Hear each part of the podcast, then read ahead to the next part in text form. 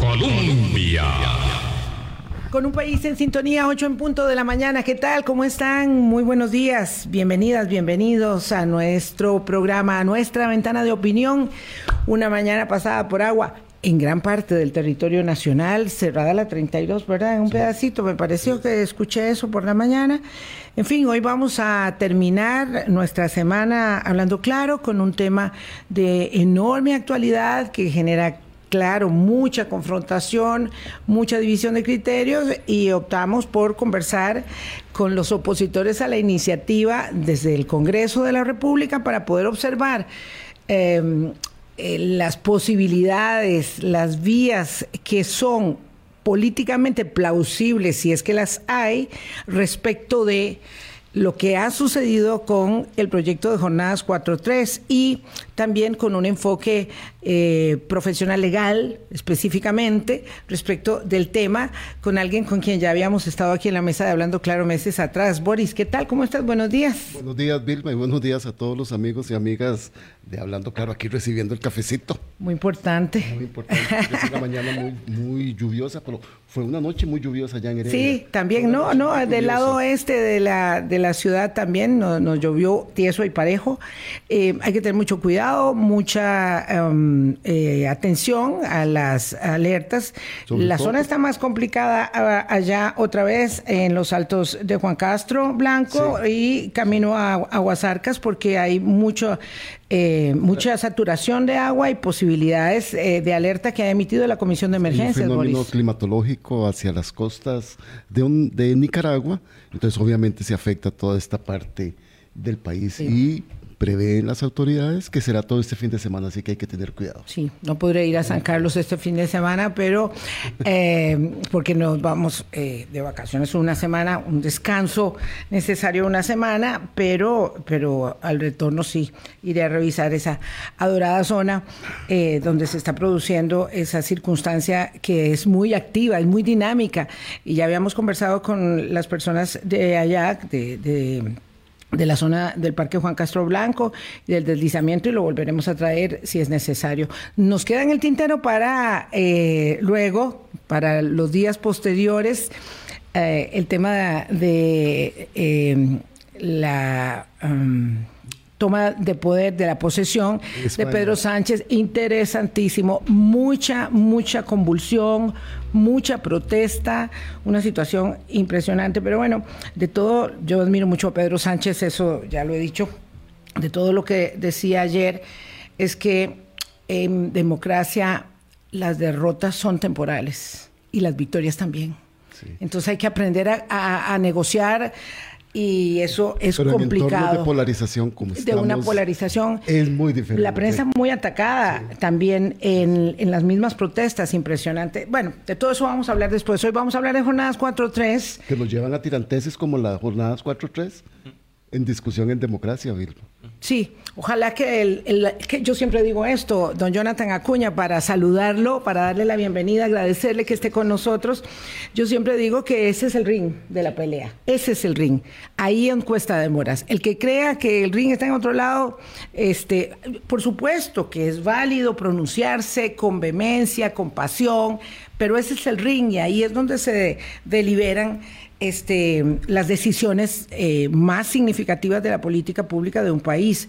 No todas, pero sí las más significativas. Jonathan Acuña, del Frente Amplio, buenos días. Gracias. Es la primera vez que conversamos, creo. Muy buenos días. Sí, creo que es la primera vez que Sí. conversamos y muy agradecido por el espacio para tener un diálogo sobre estos temas de, de actualidad nacional. Sí, don Esteban Calvo, abogado laboralista, ya había estado con nosotros a propósito justamente de eh, el debate de las jornadas 4-3 hace muchos meses atrás. Buenos días, Esteban, es un gusto tenerlo de nueva cuenta en el programa. Buenos días, doña Vilma, don Boris, eh, don Jonathan, desde luego a todas las personas que nos escuchan. Yo encantado de volver a estar aquí en este interesantísimo programa.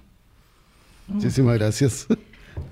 ¿Le sorprendió el fallo de la Sala Constitucional determinando eh, la irregula- irregularidad del vicio sustantivo de procedimiento en el trámite de la eh, adversada ley por ustedes 4.3, don Jonathan? No, no nos sorprende para nada. Eh, de hecho, la consulta la hacemos, la, la- la presentamos teniendo absoluta conciencia de los graves errores que cometieron en el procedimiento, pero también sabiendo que había eh, un conjunto de vicios de fondo que no llegó a conocer la sala porque es el proceder común de la sala constitucional. Cuando encuentra un vicio de procedimiento básicamente lo que indica es que dado que hay un vicio de procedimiento no tiene sentido para la sala entrar a conocer el fondo. Así que esa es una discusión que está aún ahí latente, pero no, no nos sorprende, no nos sorprende. Eh, sabíamos que, que, la consulta eh, iba a llegar a buen puerto porque los los errores que habían cometido eran muy graves. Eh, justamente se cae por un error cometido en la primera, primera, primera etapa del procedimiento. Eh, el proyecto se lo llevan por cálculo político de una comisión a otra, de la Comisión de Asuntos Jurídicos a la Comisión de Asuntos Hacendarios. claro, cuando ustedes ni siquiera eran diputados. Claro, esto periodo anterior. ¿Qué es lo que ocurre? Que si hay una comisión que tiene de manera más precisada sus, sus, temáticas es la Comisión de Asuntos Hacendarios. Yo soy miembro de la Comisión de Asuntos Hacendarios, pero además he sido asesor de la Comisión de Asuntos Hacendarios ocho años antes de ser diputado. es decir, tengo diez años de estar viendo esa comisión.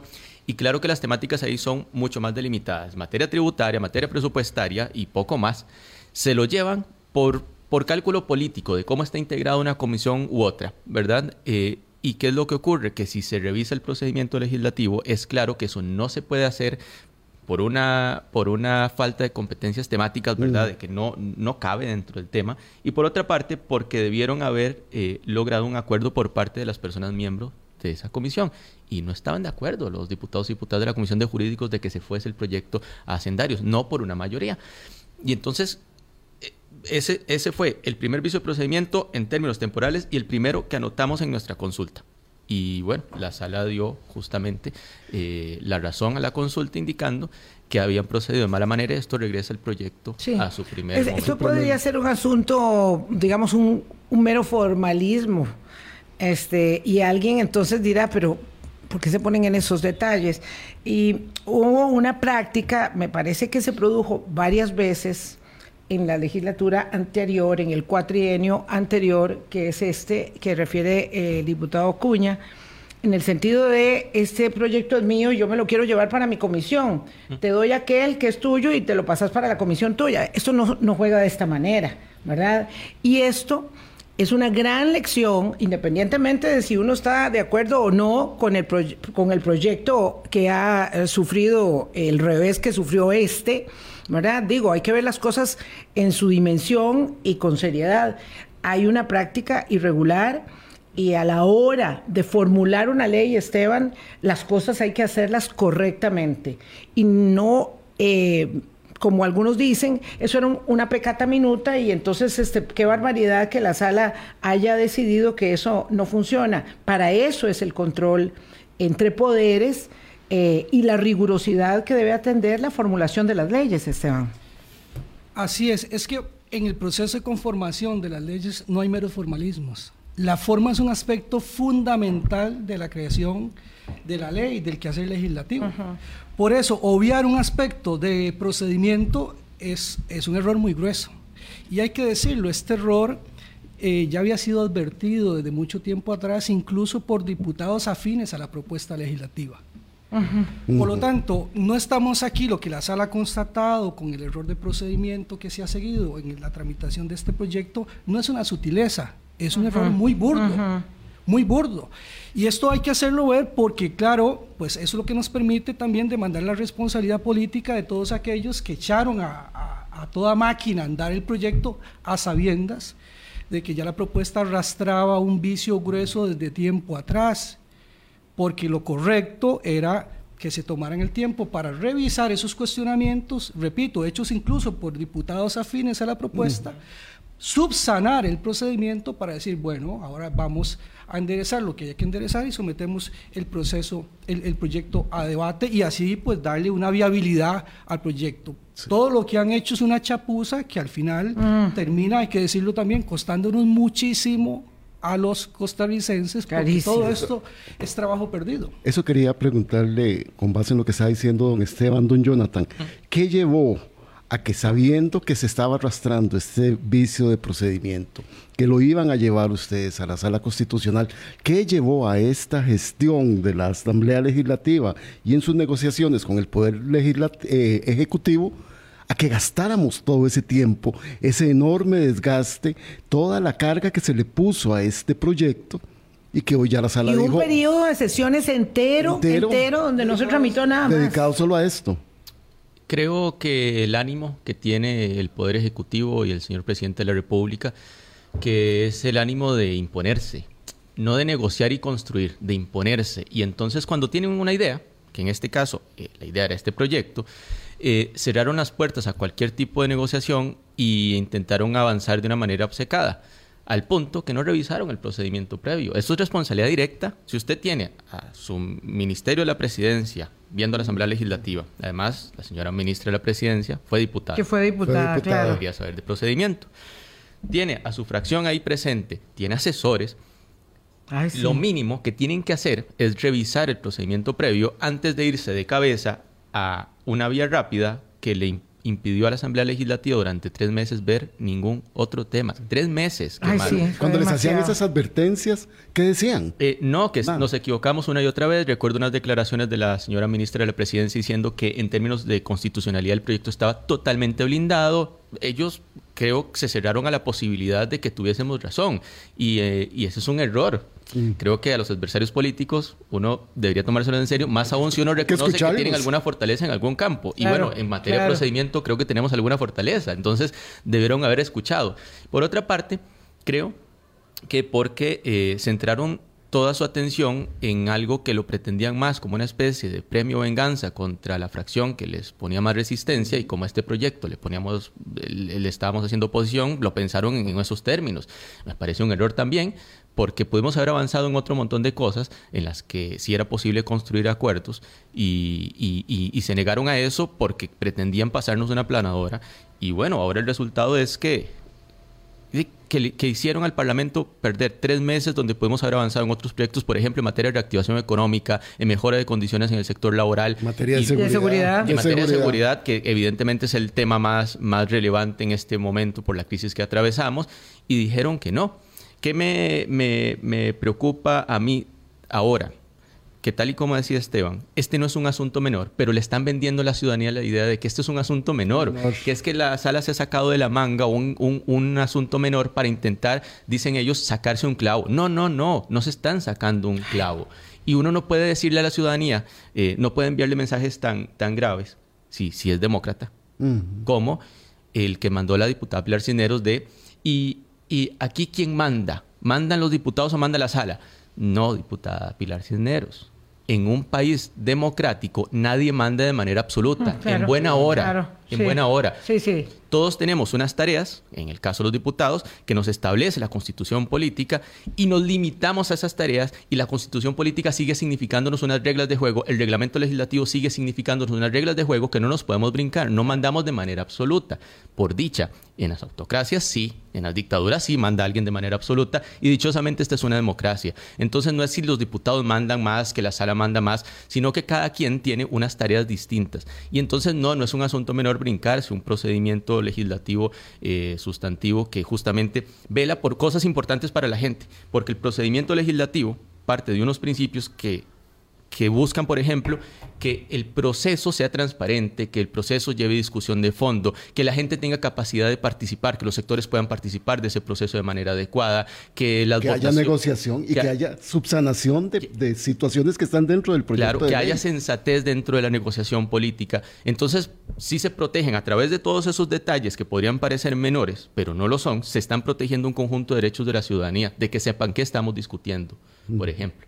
Entonces, cuando se lo llevan de una comisión que tiene esa temática laboral dentro de lo suyo a una que no lo tiene, parte de lo que se pierde parte de lo que se pierde es la atención de sectores que, claro, cuando está, que, se encargan, por ejemplo, de revisar eh, asuntos en materia laboral, le ponen atención a la Comisión de Asuntos Jurídicos y Asuntos Sociales. Se lo llevan a hacendarios. ¿Para qué? Para que se pierda la atención de esos sectores que le prestan atención a esas comisiones, porque en principio es donde van esas temáticas laborales. Y claro que ahí hay derechos que están en juego. Pero lo más importante aquí, decirle a la ciudadanía, es que no son asuntos menores y es muy peligroso deslizar la idea deslizar la idea de eh, que aquí eh, deberíamos algunos de tener unos superpoderes y pasarle por encima a unas reglas de juego. Esas reglas de juego que me limitan a mí como diputado son totalmente necesarias. Poner esos límites son totalmente necesarios justamente para evitar que alguien vaya a acumular un exceso de poder y que terminemos donde han terminado otros países. Claro, ya don Jonathan Acuña está hundiendo el dedo en, en la llaga más profunda, ¿verdad? Porque lo que estamos observando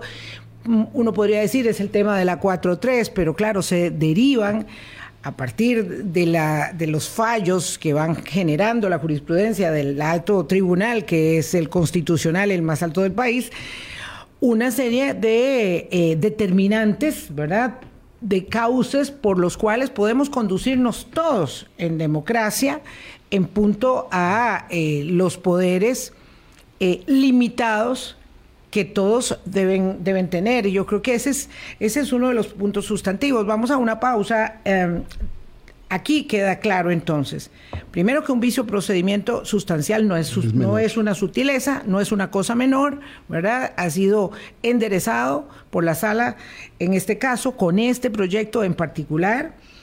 Y segundo, que no es cierto, y esto es muy importante, que todo el resto del proyecto no tuviera ninguna inconstitucionalidad, como también se afirmó, que por unanimidad todo el resto del proyecto era constitucional. No, es que por unanimidad no se entró a conocer el resto del proyecto. Eso es, lo, eso es lo unánime, que lo demás no se vio, porque para que seguir adelante, decía Jonathan, y la realidad y el sentido común, analizando un proyecto que estaba mal hecho, este, mecánicamente mal articulado, mal planteado desde su base.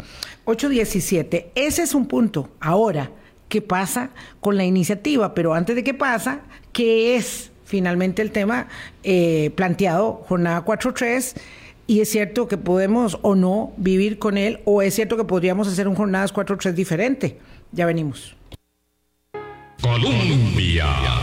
En sintonía, 8.20 de la mañana, viernes, cierre de semana. Mm, conversamos con el diputado del Frente Amplio, Jonathan Acuña, y el abogado laboralista Esteban Calvo. ¿Qué son las jornadas 4.3? De esto hemos hablado muchísimas veces, casi todo el mundo tiene una idea, ¿verdad?, básica de lo que es, pero bueno, vale recordar que estamos hablando de jornadas para trabajar cuatro días y mm, no trabajar tres días, no voy a decir descansar, este, eh, y esos cuatro días, 12 horas. Eh, y bueno, ustedes dieron una pelea a muerte durísima contra la iniciativa y al final tenían unos cuantos diputados de liberación que los acompañaron, ¿verdad? Nada más. Ahí se quedó la oposición al proyecto. Uh, ¿Por qué lo, lo, adversan de manera tan categórica? Esto a modo de resumen, don Jonathan, y eh, después entramos a ver si se puede hacer algo diferente con lo que, con lo que pasó ahora. La razón básica es que en este país existe ya regulación respecto a la cantidad máxima de horas de las jornadas ordinarias por día. Y, justamente en nuestro país no únicamente está regulado en el artículo 58 de la Constitución, no está nada más cuántas horas máximas a la semana se puede trabajar, sino que fueron muy inteligentes los constituyentes y dijeron también hay que definir un máximo de horas por día porque mm, también importa cuántas horas trabaje usted al día. No importa si al final en la semana es el mismo número, sino cuántas horas se vea en la necesidad de trabajar en un solo periodo de 24 horas, ¿verdad? Y, justamente lo que ocurre es que hay suficiente evidencia, suficiente, que la presentamos durante todo el debate, de las afectaciones sobre la salud física y mental, no dicho por el Frente Amplio, dicho por el Colegio de Profesionales en Psicología, dicho por estudios realizados alrededor del mundo, estudios científicos, afectaciones a las personas trabajadoras, afectaciones incluso a la productividad que están demostradas también. Es más, esto no beneficia ni a las propias empresas. Se pierde productividad ante jornadas tan extensas. Eh, y por otra parte, porque lo que estaba de fondo con este proyecto era el interés de aplicar este tipo de jornadas en una cantidad aún incierta de actividades porque terminaron metiendo unas especies de categorías bolsa, servicios corporativos. Decían eso aún hoy sigo sin conocer la lista de qué se trata que son servicios corporativos donde se aplicaría. Y esto y tenía otra implicación más, que es que hoy, si usted trabaja una, dos, tres o cuatro horas después de la jornada ordinaria, por ejemplo, en las jornadas diurnas, cada una de ellas tienen que remunerársela un 50% más de su salario real. Claro. Sí. No del salario mínimo, de su salario real. ¿Y qué es lo que pusieron en el texto? Que se aumentan los salarios mínimos. Y si su salario real es mayor que el mínimo, le podrían pasar entonces jornadas de 12 horas sin pagarle lo que tendrían que pagarle por las horas extra en realidad. Y eso evidentemente es una injusticia. Eh, y, y bueno, evidentemente en defensa de esos derechos de las personas trabajadoras y mirando además lo que ha ocurrido en otros países donde más bien las jornadas laborales se están reduciendo. Lo que entendemos es que para ganar en productividad, si eso es lo que pretenden, este no es ni el camino para empezar, porque más bien hay muestras de que se pierde productividad por hacer trabajar tantas horas a la gente, y por otra parte, porque no se gana productividad quitándole derechos a la gente. Don Esteban, yo quisiera puntualizar una cosa aquí con lo que está diciendo el diputado Acuña. ¿Existe alguna imposibilidad en la legislación costarricense de que una empresa o que un emprendimiento tenga diferentes jornadas de trabajo para permanecer las 24 horas del día funcionando? Ninguna. Nuestro esquema de regulación de jornadas de trabajo más o menos es el mismo que se utiliza en la mayoría de países, porque eso viene incluso de un modelo que, se inspiró desde finales del siglo XIX que es que por eso a mí me llama la atención el título que le han dado el proyecto, actualizar jornadas de trabajo para ponernos a trabajar 12 horas, no hay ninguna actualización, es devolvernos al siglo XIX. Claro, las 24 horas, perdón, don Esteban, las 24 horas que puedan trabajar respetando la ley y las jornadas establecidas. la justificación falaz, que no es esta la real, que el país o hay empresas que necesitan eh, o, una jornada de 12 horas para mantener ciclos productivos de 24 horas continuas, eso se puede atender con el esquema que regula el código actual. Es decir, nuestra regulación de jornada le permite a cualquier empresa, de cualquier sector que sea, mantener, mantener su ciclo productivo 24 horas al día, 7 días a la semana, 365 días al año, sin parar una sola máquina un segundo. De manera que la justificación objetiva no es esa. Desde el origen, cuando nació esta propuesta, ya por el año 2000, se entendió, se descubrió, porque además es muy evidente, que la finalidad del proyecto no es otra que abaratar costos de producción, reduciendo el costo del salario extraordinario que devengan los trabajadores y trabajadoras cuando tienen que trabajar sobre las ocho horas. Esa es la esencia del proyecto, no es otra cosa. Todo lo demás es argumentación. El interés real es abaratar los costos. Y eso a mí me llama mucho la atención, saben, que yo he escuchado desde el señor presidente de la República, a la ministra de, del gabinete, diputadas, justificar que este proyecto lo que busca es atraer inversión extranjera. Bueno, se les olvida que Costa Rica cuando se adhirió al CAFTA y firmó el Tratado de Libre Comercio, asumió obligaciones específicas en materia laboral. Laboral, claro. Y en el artículo 16, el artículo 16.2 para ser exactos, se establece la obligación de los estados de no reformar la legislación laboral para reducir estándares laborales con el propósito de propiciar, atraer inversión extranjera, retener inversión extranjera en el territorio. Lo establece la obligación. De manera que cuando yo escucho autoridades de gobierno decir que la jornada de 4.3 lo que busca es atraer inversión extranjera, pues me preocupa mucho porque están haciendo una manifestación de incumplimiento hasta de un tratado de, comercio. Ya no es que violentan los tratados en materia de derechos humanos, no, hasta los comerciales. Claro, independientemente de que Estados Unidos no sea la bandera de los derechos de los, bueno, miren, Estados Unidos, trabajadores, resulta que podrían quejarse y decir, no, ustedes están haciéndome una competencia desleal para respecto de mis empresas y empleados. bueno, eso están introduciendo, yo lo he dicho, un tipo de distorsión. de dumping social, porque están creándolo, pretenden crearle una ventaja competitiva a los empresarios que invierten en Costa Rica para que abaraten costos que tienen que enfrentar los empresarios de los demás países firmantes. Qué, dicha que nos está recordando estos argumentos, don Esteban. No, quiero decir una cosa, en Estados Unidos, como en el resto de países de América Latina, en Estados Unidos la jornada semanal es de 40 horas y la diaria es de 8 horas y allí los empresarios que pretendan poner a los trabajadores a trabajar más de 8 horas tienen que pagar tiempo extraordinario. Y en América Latina, porque escuché también, creo que fue la señora diputada Cisneros, decir que ahora ahí las empresas se van a ir a todos estos otros países, yo le pregunto, ¿a cuál de ellos? Porque ninguno tiene una jornada ordinaria de 12 horas. Ninguno. Todo lo contrario. Los países de la región, incluso en Centroamérica, tienen esquemas de jornadas inferiores a las nuestras. Guatemala, Salvador, Honduras, República Dominicana tienen jornadas de 44 horas, cuatro menos que nosotros. Y si usted se va más al sur, tiene allí a Chile y a Ecuador con jornadas de 40 horas. Recordemos Colombia que con 42. Es decir, recordemos que Costa Rica la jornada, permítame terminar, la jornada ordinaria ampliada de 12 horas es un invento costarricense. Eso no existe en ninguna otra parte del mundo. En Europa, la jornada 4.3 lo que busca es lo contrario a lo que nos están proponiendo aquí, que la gente labore menos horas al día.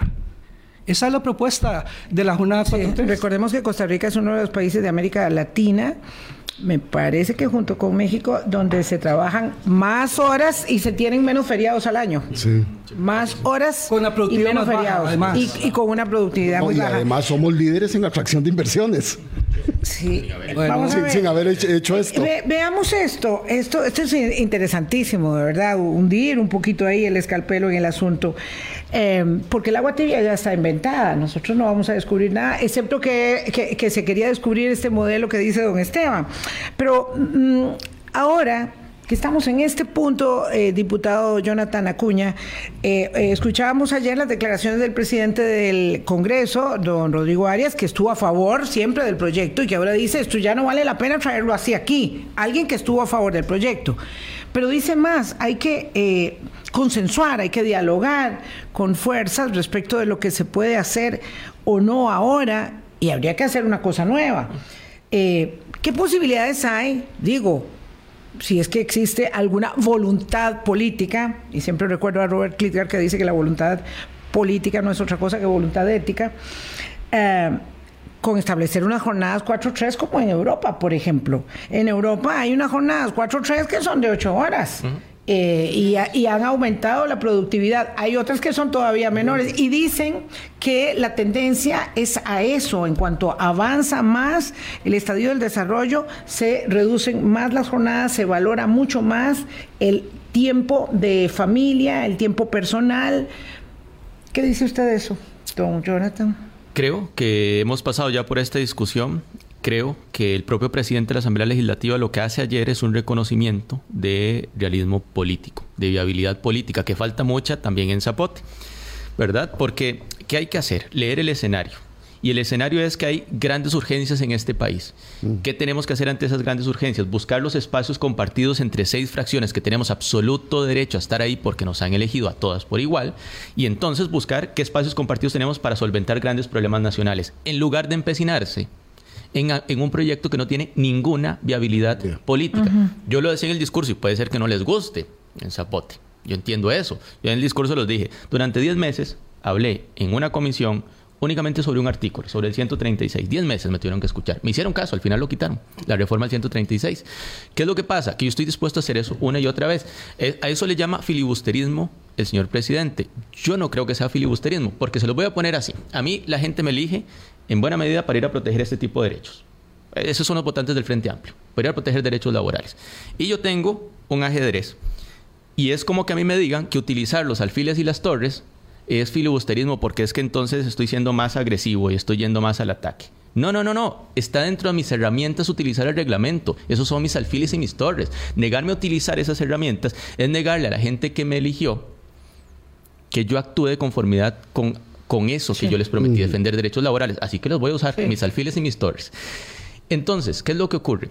Que en un ejercicio de realismo político que yo le reconozco al señor presidente de la Asamblea Legislativa, en un ejercicio de realismo político, lo que está diciéndonos es, este ya no es un camino viable, entiéndanlo, no pongan a la Asamblea Legislativa en una situación en la cual lo único que hacemos es perder tiempo para poder encontrar otros espacios que sí son compartidos, no nos pongan en esa situación. ¿Cuáles son otros caminos? Desde el Frente Amplio no solo queremos resistir a los embates contra derechos laborales, queremos avanzar. Y por eso hace poco propusimos reducir la jornada laboral. Eh, poco ambiciosos somos, la verdad, a 40 horas, porque tal y como decía Esteban, realmente hay muchos países que ya tienen jornadas de 40 horas. A 40 horas porque en el sector privado hoy la gente trabaja 48 horas. Y por otra parte, sí decir, eh, yo, coincido con usted, voluntad política de negociar eh, siempre es necesaria. Nosotros la tuvimos. Doña Vilma, en diciembre del 2022 hubo un momento donde algunos diputados dijeron, vean, creemos que eh, de repente Jonathan tiene razón en algunos de los argumentos que nos viene dando desde hace meses. ¿Por qué no frenamos y hacemos una mesa de trabajo? La hicimos.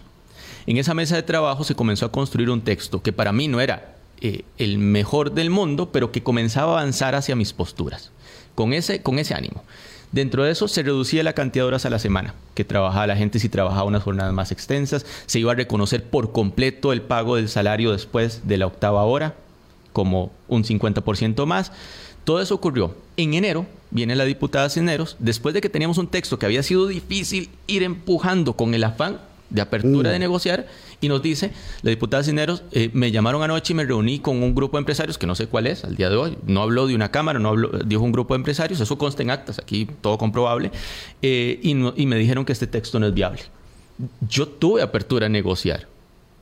Mi fracción tuvo apertura a ver cómo hacíamos para acercar posturas mm, defendiendo nuestros principios, que, que defendiendo derechos laborales, intentando acercar posturas y justo cuando damos unos pasos que, insisto, todavía no eran para mi entera satisfacción, pero unos pasos hacia nuestras posturas, Jay nos dicen, eh, bueno, lo negociado era en balde, entonces pues yo lo que noto aquí es que lo que pretenden es que la gente asuma sus posturas, se subordine o, o nada. Entonces así no funciona la política. El que no es viable es este proyecto, pero sí sería viable, don Esteban, presentar otro proyecto de jornadas laborales que proteja derechos de las personas y que además reduzca la jornada.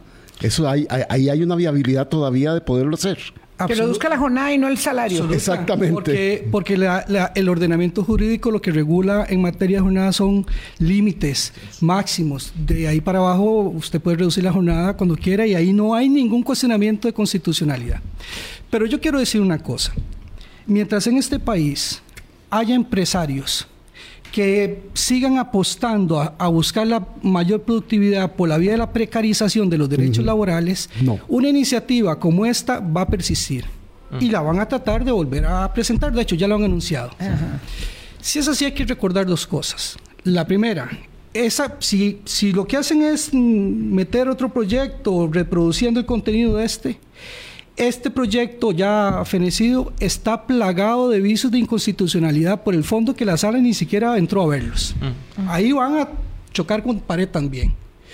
Y lo otro, lo más importante, porque nos pondría a ver esto desde otra perspectiva, es que hay que entender que como país, buscar ser más, más, competitivos por la vía de la precarización de los derechos laborales nos mete en un túnel donde cada vez nos vamos a hundir más y nunca vamos a ver la luz. Sí. Hay que cambiar ya la visión. Esto es, e, este proyecto es una antiguaya, es una, una concepción muy, muy, anacrónica del mundo de la producción. Lo que hay que buscar es cómo logramos ser más productivos, incluso mejorando los estándares laborales, que además yo estoy convencido que este país tiene todas las condiciones para lograrlo, porque aquí hay gente muy capaz, tenemos buenos sistemas de formación, etc. es cuestión de tener el interés político, ¿verdad? Y la decisión de país para poder apostar a un modelo más ambicioso, más progresista, más humanista. Y ya estas ideas tan retrógradas, enterrarlas de una vez para siempre. Es que me parece que estamos perdiendo el tiempo en una discusión además muy estéril. A mí no me deja dar pena que desde afuera vean que en Costa Rica estamos en una discusión de este tipo, eh, eh, porque se está proponiendo poner a la gente a trabajar, dos horas al día. Es decir, eh, da pena. Don Jonathan, y de persistir un proyecto como el que ya la Sala Constitucional dijo que no, o con contenidos similares, va a empantanar la Asamblea Legislativa. Va a seguir agriando las relaciones, va a seguir polarizando la discusión que hay entre los dos poderes y eso va a tener impacto en la ciudadanía también.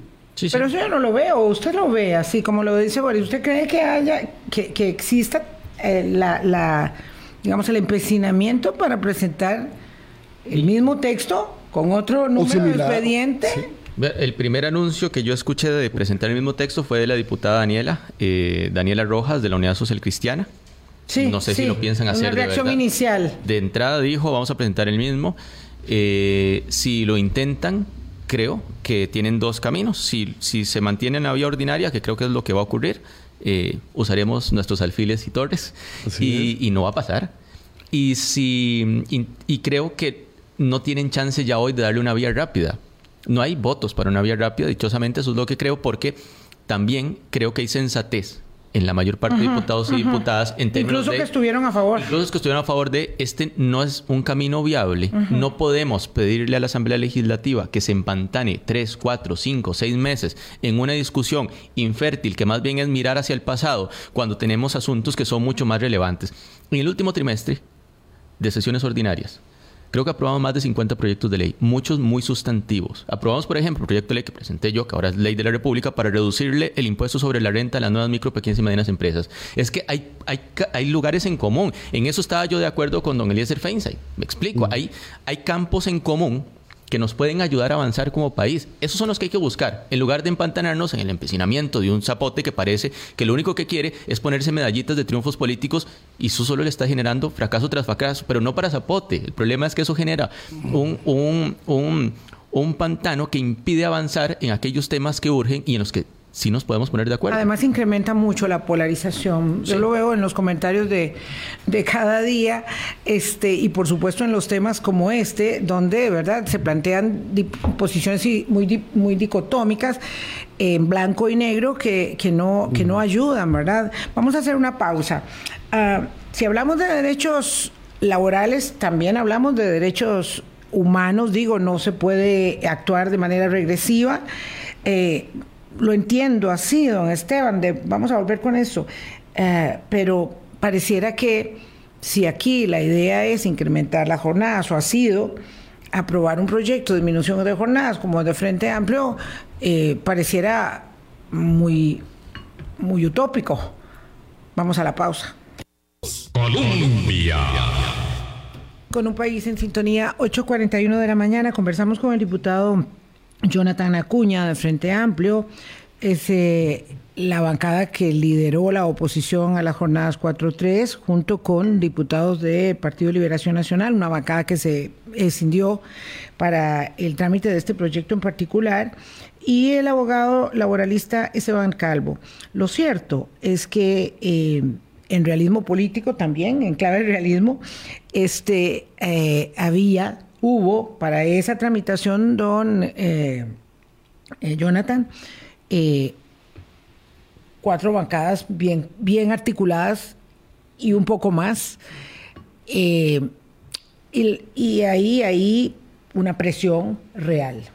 La Asociación de Zonas Francas, la Cámara de Exportadores de Costa Rica, la Cámara de Industrias, la Asociación de la Salud o Costarricense de la Salud, eh, la Cámara Costarricense Norteamericana de Comercio, muy, muy curioso, particular, ¿verdad? AmCham, eh, por lo que decía Esteban del Tratado de Libre Comercio, diciendo esto hay que aprobarlo ya, ¿verdad? Incluso se utilizó a Intel como caballo de Troya diciendo Intel se puede ir, e Intel corriendo diciendo no, no yo no me voy para ninguna parte, ¿verdad? Voy a invertir más, ha dicho. Voy a invertir más. Sí, Cinde, Cinde, ¿verdad? Pero además Procome, que, que, uno podría decir, ah, bueno, porque Cinde ya no es aliado de gobierno o el gobierno no quiere ser aliado de Cinde, pero Procomer, que es la agencia de cómics, diciendo, no, no, esto no va a pasar. Esto de verdad hay que luchar en medio de la posverdad con los argumentos de la realidad, pero la realidad es que todavía hay presiones, eh, presiones para que se aprueben las jornadas de 12 horas. Sí, creo que una labor fundamental que tenemos los diputados en democracia, las diputadas y los diputados es entender que hay sectores que pueden tener exigencias, pero que nosotros tenemos la obligación de valorar más allá de las exigencias de solo unos sectores. ¿Por qué? Tenemos la obligación de cumplir con la constitución política que establece que las jornadas diurnas son de ocho horas, las nocturnas son de seis horas y dice, y Esteban podrá explicarnos todavía mejor detalle que yo, que únicamente en casos excepcionales determinados por ley se pueden establecer jornadas distintas. Ojo, excepcionales. Hay algunos, en el caso, por ejemplo, de policía penitenciaria, entiendo, pero es que son casos excepcionales por la actividad misma. Están plenamente justificados. Mm, entonces, otra labor que tenemos diputados es velar por cumplir con la constitución política. Entonces, entiendo que estos sectores seguirán impulsándolo, bien lo decía Esteban, van a seguir esto y el proyecto volverá a estar y volverán a decir es que hace mucho tiempo discutimos esto y por eso hay que aprobarlo. Eh, lo que creo Lo que creo es que con estos sectores, más bien, lo que hay que hablar es de mirar hacia el futuro. Y hacia el futuro es que ganen en productividad, no bajo el modelo de reducir derechos laborales, sino a través de generar mejores condiciones de competitividad. Y coincido, doña Vilma, esto es lamentable. En, en las personas que hacemos política, podemos equivocarnos. Ahí no hay ningún problema. De repente yo suelto un dato por acá y, y, me, y me equivoqué. Eso, eso no es un problema, digamos. Errar es de humanos, no pasa nada. Lo que pasa es que si ustedes me, Sí, dicen, sí. me dicen, ese dato que acabas de dar está mal, Y lo seguís usando. yo, por ética, no vuelvo a utilizar ese dato como argumento. Le digo, ok, tienen razón, pero estos son mis otros argumentos, listo. Eso es una cosa, equivocarse. Claro, que equivocarse es una cosa. Otra cosa es mentir con descaro. Es cuando usted da un dato que es equivocado, se lo contrastan y lo sigue utilizando en el debate porque no le importan los hechos, sino solo el discurso. Y yo lo decía ayer en un video que saqué. Sí. Es que eh, además es una mentira con las patas más cortas del universo, ¿no?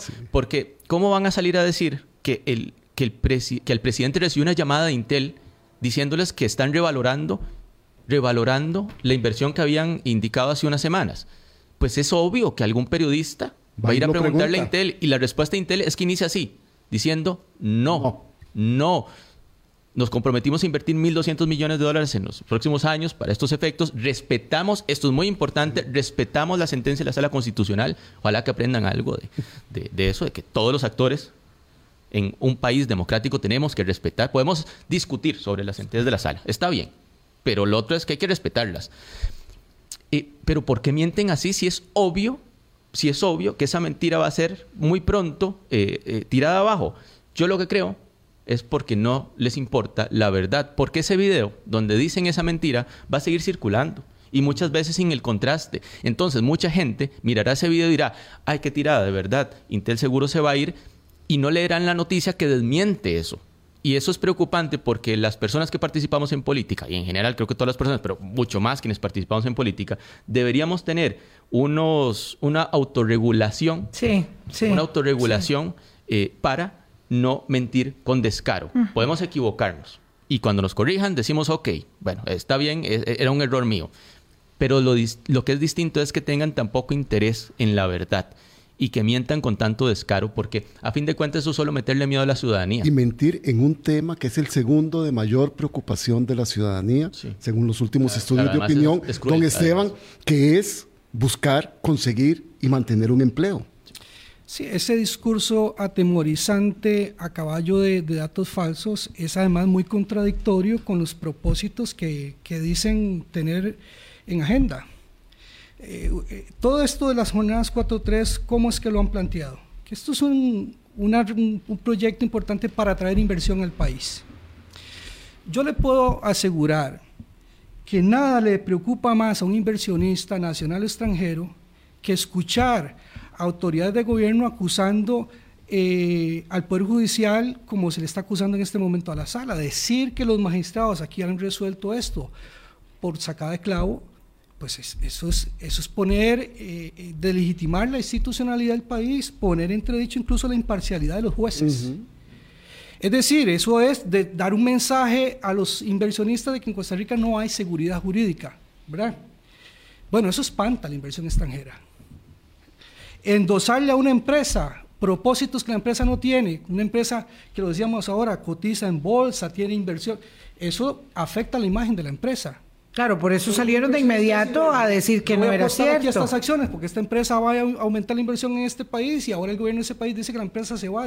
Pues eso genera un- una enorme confusión que de verdad es Sí. muy, muy adversa a crea- crear un, un clima, Clima. po- eh, eh, positivo para la inversión Claro. extranjera. Y parecería también que es tapar las responsabilidades y las incapacidades propias del Ejecutivo, echándole la culpa al Poder Legislativo, al Poder Judicial y enraleciendo toda la convivencia social que tiene el país. Eso es muy grave. Esto, Para es, esto muy, muy, muy peligroso. Además, don Jonathan. Sí, sí. Le han enrarecido la convivencia social, no me cabe duda.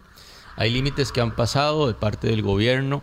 Eh, yo recuerdo que creo que fui el primero en hablar en el plenario en ese momento por la preocupación que me generó el día que el presidente de la República se fue a la fiscalía a pararse afuera del portón de la fiscalía. empezando. mm, digamos que a sacarle pecho a la fiscalía. Y, lo que, y, recuerdo que de camino me topé a alguna diputada de otra fracción y le dije, mire, eh, yo sé que, tiene un nivel de popularidad altísimo, pero estas cosas no se pueden dejar pasar. eso fue iniciando. Sí, sí, sí. Me levanté y lo dije. dije esto no está bien, esto pasa límites de convivencia de la institucionalidad que son absolutamente necesarios. La Fiscalía tiene que tener absoluta independencia en su labor y bajo ninguna condición debería verse presionada por ninguna figura política. Eh, yo recuerdo haberlo dicho en ese momento porque lo que me pasó por la cabeza fue, este comportamiento es el, el típico de dar un paso para ver cuál es la reacción que se genera en la ciudadanía. Si no hay una reacción contundente, dar otro más. ¿Qué es lo que yo, yo veo?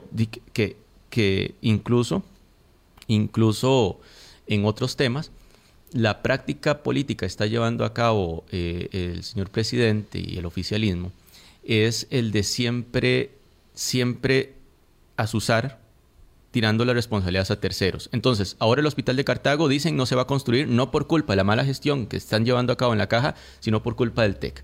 Ahora su proyecto estrella con el cual nos hicieron perder tiempo durante meses, eh, que se cae por culpa de ellos porque no revisaron el procedimiento, no, no es culpa de ellos, sino es culpa de la sala. Siempre hay un enemigo a señalar porque si, y, yo, yo ya concluí esto, aunque al inicio era más eh, comedido a la hora de, de pensarlo, eh, yo sí ya concluí que las políticas públicas concretas les importa muy poco. Lo que les importa es el discurso. Entonces, un gobierno que pretenda de verdad gobernar tiene que interesarse por los resultados de sus políticas públicas concretas. Pero un gobierno que pretenda eh, mantenerse en campaña y que su indicador más importante sea el de la popularidad, eh, no tiene interés en el resultado de las políticas públicas. Entonces, por eso andan señalando culpables todo el tiempo.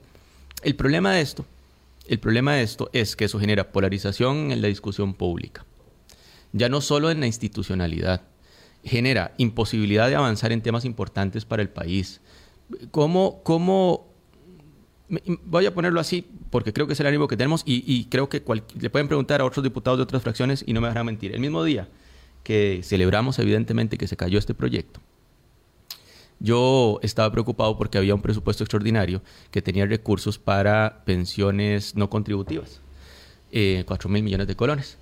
Yo que tenía esa preocupación de que se estaba atrasando la aprobación de eso, un presupuesto del gobierno, yo me levanté a hablar con cada una de las fracciones con el objetivo que se viese el miércoles. Efectivamente se votó el miércoles. Creo que ese es el ánimo que tenemos que tener quienes participamos en política. Uno puede tener diferencias gigantes con alguien, gigantes con alguien y decir, en este punto no hay manera de que, de que tengamos coincidencia, pero aún así entender que con esa misma persona puede tener otras coincidencias. Por eso yo me levanto, porque me interesa el fondo, porque, porque me interesa el fondo. Si solo me interesa el discurso, espero que al gobierno le vaya entonces mal y que no pueda dar esas pensiones porque van a quedar bien. Si ese fuese mi cálculo, el mismo día que celebramos eso me levanté a pedirle a otros diputados que por favor votáramos ese presupuesto. Eh, y yo creo que ese ánimo lo están destruyendo. Ese es el problema. Sí, y destruir este es bastante más rápido que reparar, que reconstruir, que rehacer. Muchísimas gracias por haber estado con, nosotros, don Jonathan. Es, eh, creo que eh, queda muy claro en ese mensaje eh, un, cierre por el fondo de lo que está pasando y quisiera decirle a Esteban que también un minuto para que pueda despedirse de nuestra audiencia con este tema mm, y yo creo con la idea de que en derechos laborales como en derechos humanos, siempre adelante y no hacia atrás. Sí, de hecho es un principio del ordenamiento jurídico, la no regresividad en materia de derechos humanos. Yo lo que creo, doña Vilma y amigos, es que mm, la vuelta atrás de este malogrado proyecto abre una oportunidad para replantearnos de manera inteligente el tema de las jornadas de trabajo si es que tenemos que revisar algo en esta, en esta materia. Yo, no, yo no me cierro. Yo, eh, yo lo he dicho, miren, yo no soy eh, un opositor a ultranza de la jornada 4.3, no, para nada. Si la jornada 4.3 me la plantean para poner a la gente a trabajar menos horas y para ser más productivos, yo la defiendo, ¿verdad? Lo que me opongo es que se utilice la jornada 4.3 para poner a la gente a trabajar hasta 12 horas al día sin remunerarle siquiera de manera justa su salario. A eso es lo que yo adverso. De modo que, enterrando este mal logrado proyecto, si hay un interés genuino por reformular la regulación de las jornadas, pues ojalá esta vez se haga bien hecho. Implica respetar el ordenamiento jurídico, los procedimientos para la creación de leyes y demás, pero sobre todo abrir un espacio de diálogo social, porque esto es materia propia del diálogo social, para que los actores, todos, y no solo eh, eh, eh, unos de ellos, puedan participar en un debate abierto, transparente, democrático, bien intencionado, porque esa es la vía para obtener un buen resultado con una ley que pretenda reformar las jornadas de trabajo. Que además, y con esto termino, tienen tres parámetros que observar. Respetar lo que dice la Constitución, respetar el convenio número uno de la OIT y observar lo que dicen los tratados internacionales en materia de derechos humanos sobre jornadas. Si lo hacen cumpliendo con esos parámetros, la ley será una ley exitosa. Se ha dicho. Don Esteban Calvo, abogado laboralista, Jonathan Acuña, muchas gracias por habernos acompañado. Nos vamos corriendo, 8.55 de la mañana. Boris, con ustedes a partir del lunes, la semana eh, que viene, conduciendo nuestro Hablando Claro, con el resultado de infarto del próximo domingo en las elecciones argentinas. Pásenla bien, cuídense mucho, chao.